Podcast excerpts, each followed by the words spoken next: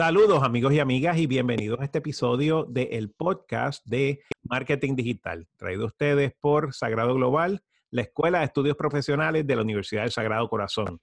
Les habla Jorge Silva y hoy me acompaña la compañera, colega, amiga, gurú, profesora de Mercadeo Digital, Celeste Martínez. ¿Cómo está Celeste? Todo bien, ¿y tú, Jorge? Muy contenta de estar aquí nuevamente eh, conversando contigo un ratito. Qué bueno, qué bueno. Pues todo muy bien. Y hoy, y hoy contento porque me vas a hablar de una generación que yo conozco un poco, ¿verdad? Porque tengo hijos que caen dentro de esa edad, pero estoy seguro que tú me vas a hablar un poquito más sobre qué debemos saber de esta famosa generación Z, que tú nos vas a definir en qué consiste, pero creo si entiendo bien la definición formal, es que es aquellas personas que tienen entre 7 y 22 años, es decir, que nacieron entre el 1997 y el 2012. Claro, mi hija mayor nació justo en el 97, ella se niega Oh. a aceptar que ella es generación Z, porque pues claro, los mayorcitos piensan que, que los otros son... Es millennial. Exacto, que son millennials. Así que, pero vamos a decir que alrededor del 1997, ¿verdad? Give or take a month, eh, or give or take a year. Esa es la famosa generación Z.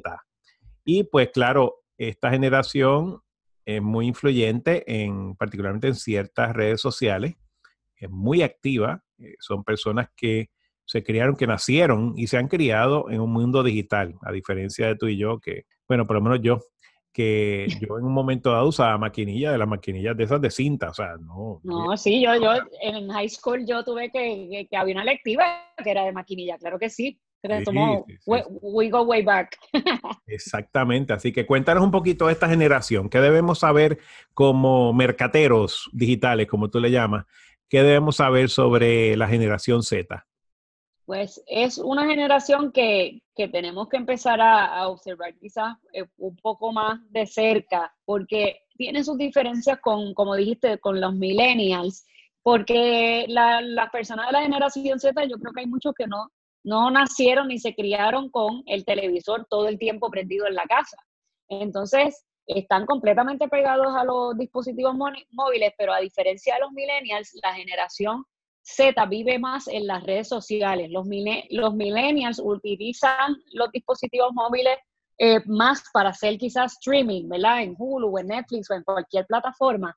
Pero la generación Z vive pegada más a las redes sociales, particularmente pues a YouTube y ahora TikTok, que vamos a hablar un poco de eso. Entonces es importante para las compañías entender bien cuál es el tipo de contenido o cuáles son los formatos de contenidos que le interesan a esta generación para entonces poder desarrollar estrategias y, de alguna manera eh, llegar a ellos de una manera que no sea interrumpiendo lo que están haciendo, porque ellos saben identificar bien rápido cuando una, una publicación es, este- esto me quiere sacar de lo que yo estoy haciendo, o una publicación tiene mucho contenido de promoción o tal. Entonces hay que entender bien cuáles son sus intereses y dónde están conectados, si ellos son parte de nuestro target especialmente.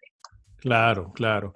¿Y cómo, cómo tú pondrías en prioridad cuáles son las redes más seguidas por la generación Z y cómo nosotros debemos estar entendiendo el uso de esta generación de esas, de esas respectivas redes? Pues mira, se están viendo, eh, en, en este caso hoy vamos a hablar quizás de tres eh, tendencias o patrones que, que se están observando y, y no son cosas nuevas excepto la plataforma de, de TikTok, que la vamos a hablar y que no es nada nuevo. Eh, se parece a un formato que ya habíamos visto antes, pero estos jóvenes están, eh, en primer lugar, están pegados a YouTube. Esa YouTube es la plataforma predilecta eh, de ellos para ver videos y ellos están todo el tiempo en YouTube mirando videos cortos, específicamente pues los videos de, estos, eh, de estas personas comunes que se, que se les llama videobloggers o bloggers con V, que Mm. se han convertido en, en tipos de, de figuras públicas, de celebridades, al punto de que, de que los niños aspiran a convertirse en, en esas figuras públicas o en esos futuros videobloggers, como antes tú y yo quizás de chiquito nos preguntaban qué tú quieres ser de chiquito, y, y digo, de grande, cuando seas grande. Y entonces, ¿qué decíamos? Pues profesiones, yo quiero ser policía, yo quiero ser bombero, yo quiero ser abogado, yo quiero ser médico, lo que sea. Y entonces ahora estamos viendo que esto es algo aspiracional, o sea, que no solamente están en YouTube viendo estos videos eh, cortos de, de estos bloggers, y voy a dar algunos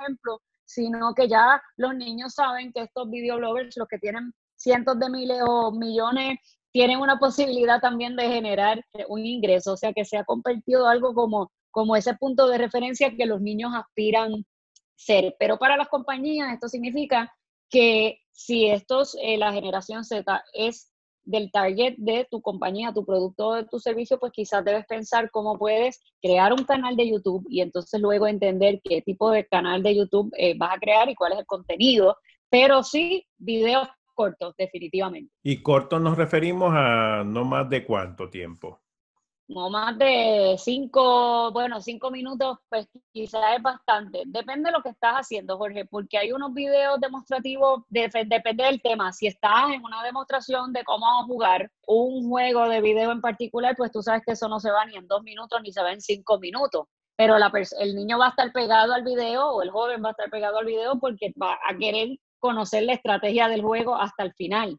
Eh, si estás haciendo algún unboxing, creo que el niño que el año pasado reportó eh, mayor ingreso en YouTube es un niño de, qué sé yo, de 9 años o de 10 años. El niño lo que hace es hacer unboxing de, de los juguetes, es decir, que él, los videos de él, que muchas veces estos videos no son ni grabados en un estudio profesional, son completamente lo que decimos criollos orgánicos desde la casa con los mismos teléfonos. Y este niño lo que hace es él y otros canales también eh, abrir las cajas de juguetes o Hemos visto también cómo hay veces que abren cajas de algún dispositivo móvil para dar alguna demostración o quizás hay algún canal de YouTube que le enseña al niño a hacer X tipo de baile, ¿verdad? Eso también se da a través de, esto, pero lo que tienen en común muchas veces es la cuestión o el aspecto del entretenimiento.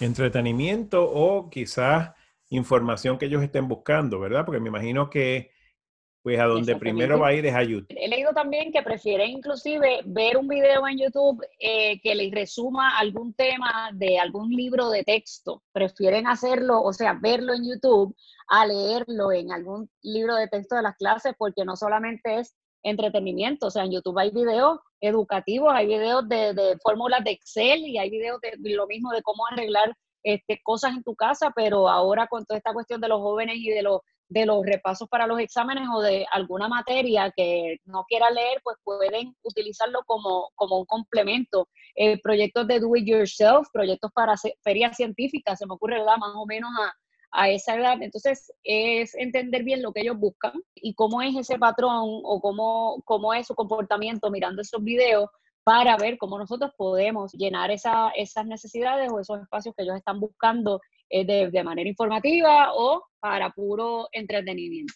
¿Y qué otras, aparte de YouTube, qué otras plataformas tú recomiendas para conocer mejor los intereses de esta generación Z? Pues el, en, días pasados eh, eh, tuviste un podcast dedicado a TikTok y TikTok es una plataforma relativamente nueva, muy utilizada por esta generación pero la fórmula de TikTok es, ¿verdad? Para los que no conocen, son videos cortos, me parece que son de 15 segundos.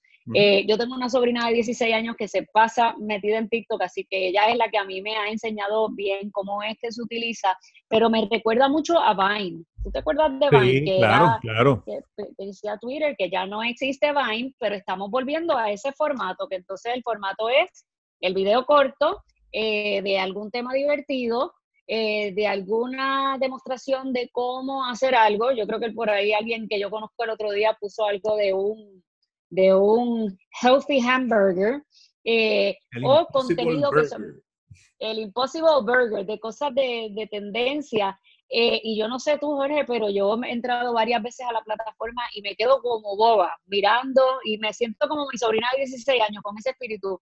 Voy simplemente mirando el feed, y no, no tengo, no sigo mucha gente, estoy siguiendo algunas compañías para ver también qué es lo que están haciendo, pero lo cierto es que los niños de esta edad, de estas edades están pasando mucho tiempo en TikTok y he entrevistado a dos o tres y me han dicho que se han movido de Instagram y que ahora están más activamente en TikTok. Entonces, haciendo baile, haciendo retos, pues hay que tener cuidado también con, con los retos porque he leído de accidentes serios, así que también eso es importante. Pero es entretenimiento, ¿ok? Son temas de tendencia, son cosas que tienen que ver con humor o con, como le dije, con, con, la cuestión de los bailes. Yo creo que ahora pues todo el mundo puede ser un bailarín. La misma Jay lo va a hacer retos allí. Y, y, y lo curioso es que sí hay figuras públicas como ella que han abierto eh, cuentas y hay algunos influencers que ya son de TikTok, pero la diferencia es que en esta plataforma es la comunidad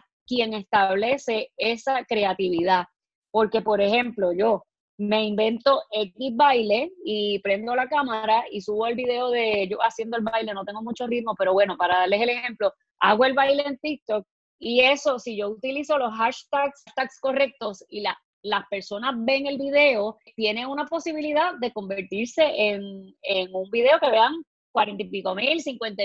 Entonces, no, es Celeste, eh, Juan del Pueblo, que se inventó este baile que le quedó brutal y las personas que están viendo el video se animan entonces a, a, replicar ese video, a imitarme y entonces sigue corriendo eso que, que originalmente salió de mi cuenta. Así que quién sabe si me puedo hacer famosa haciendo alguno de los bailes que me pongan señora cuarentona, midlife crisis, haciendo baile. Sería, sería interesante, Celeste, que dedicáramos un episodio del podcast al tema de qué hace un contenido o qué, aumenta la probabilidad de que un contenido se convierta en contenido viral. Es decir, que se propague, pero exponencialmente, eh, usando el ejemplo de tu baile, ¿verdad? Pero hay, sabemos que hay videos allá afuera que tú los ves de primera instancia y dices, pero ¿por qué esto se volvió viral? O sea, este video como que no, no, no llama la atención versus tantos otros que uno puede haber visto que parecieran tener mucho más atractivo, pero no se, no se convierten en viral. Entonces, hay una, hay, una, hay una parte artística, no hay duda, pero también hay una parte de ciencia envuelta en lo que se hace y no viral. Así que no lo vamos a poder discutir obviamente en el día de hoy, porque el episodio ya estamos por concluirlo, pero en un episodio futuro me gustaría que quizás tengamos un, un invitado o invitada que nos hable de qué es lo que convierte o qué aumenta, ¿verdad? Porque no hay garantías en este mundo, si no, todo el mundo lo haría. Pero qué, qué aumenta las probabilidades de que tu contenido tenga más, más alcance, más agarre y se vuelva viral. Así que te agradezco muchísimo. No sé si tengas alguna otra sugerencia o comentario relacionado a la generación Z o alguna sugerencia para nuestro público en términos de cómo aprender más sobre, sobre este tema. Sobre este tema, pues podemos mirar el curso nuestro que es parte de nuestro certificado profesional de marketing digital y se llama Marketing Digital para Negocios y ahí se habla pues bastante de los, de los diferentes formatos y de las diferentes eh, redes sociales principales en donde también está esta generación y pues sí, definitivamente debemos eh, dedicar eh, más capítulos a, a explorar esta plataforma de TikTok y sus elementos de éxito. Me parece que sin duda el primero es que que las personas comunes están viendo que otras personas pueden lograr eh, cocinar esto, pueden lograr hacer un baile, pueden lograr todo, y por qué yo no. Entonces yo creo que eso es lo que está motivando a la, gente y hay que ver cómo las marcas entonces capitalizan en eso para llevar mensajes que, que sean particulares para esa plataforma o las características de esa plataforma en particular. Celeste, como siempre, un placer tenerte en el programa en el día de hoy. Espero que tengamos la oportunidad de volver a hablar el lunes que viene. Como de costumbre, nuestro podcast sale todos los lunes a las 9 de la mañana. Llevamos ya cuarenta y pico de episodios. No hemos fallado ni una sola semana, ni un solo lunes se nos ha pasado. Así que esperemos, ¿verdad?, que con el apoyo constante y creciente de nuestra audiencia sigamos así. Así que muchas gracias por tu conocimiento y nos vemos en la próxima. Gracias a ti, Jorge.